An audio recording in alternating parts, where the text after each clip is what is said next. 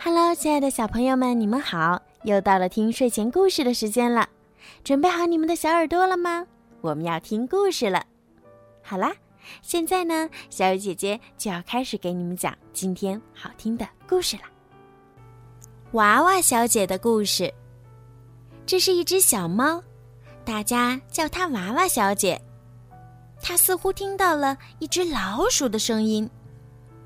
果然。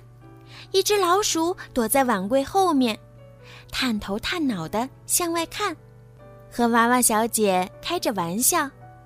它并不怕一只小猫。娃娃小姐跳了过去，可是太慢了。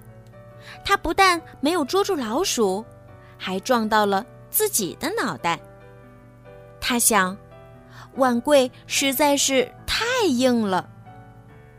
这时，老鼠正在碗柜顶上看着娃娃小姐呢。娃娃小姐用一块抹布包住自己的脑袋，然后坐在了火炉前。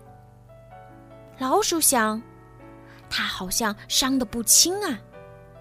想到这个，它顺着拉铃的绳子滑了下来。娃娃小姐看上去越来越不舒服了。这时，老鼠小心地走了过去。娃娃小姐用爪子抱着它那可怜的脑袋，然后透过抹布上的一个小洞看着老鼠。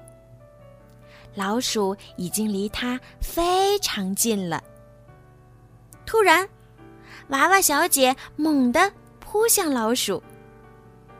由于老鼠戏弄过娃娃小姐，所以娃娃小姐认为她也可以戏弄一下老鼠。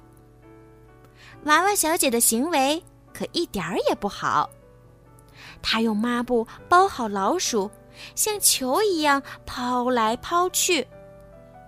可是，她忘记抹布上的那个小洞了。当她解开抹布，老鼠不见了。老鼠啊，早就从小洞里钻出去逃走了。看呐，它在碗柜顶上跳起了快步舞。好啦，小朋友们，今天的故事就听到这儿了。不知道你们喜不喜欢今天的故事呢？小鱼姐姐呀，会在以后的每一天都给你们带来更多好听的故事。对了，小鱼姐姐的故事马上就要更新到第一千期了，真是个值得庆祝的日子呢。所以现在呀，小鱼姐姐想要征集小朋友们的声音。如果你们也想自己的声音出现在小鱼姐姐的节目当中呢，让爸爸妈妈关注小鱼姐姐的微信公众号“儿童睡前精选故事”，然后在后台用语音发送“小鱼姐姐讲故事”。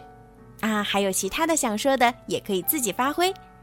到时候，也许你的声音就会出现在小鱼姐姐讲故事的节目当中啦。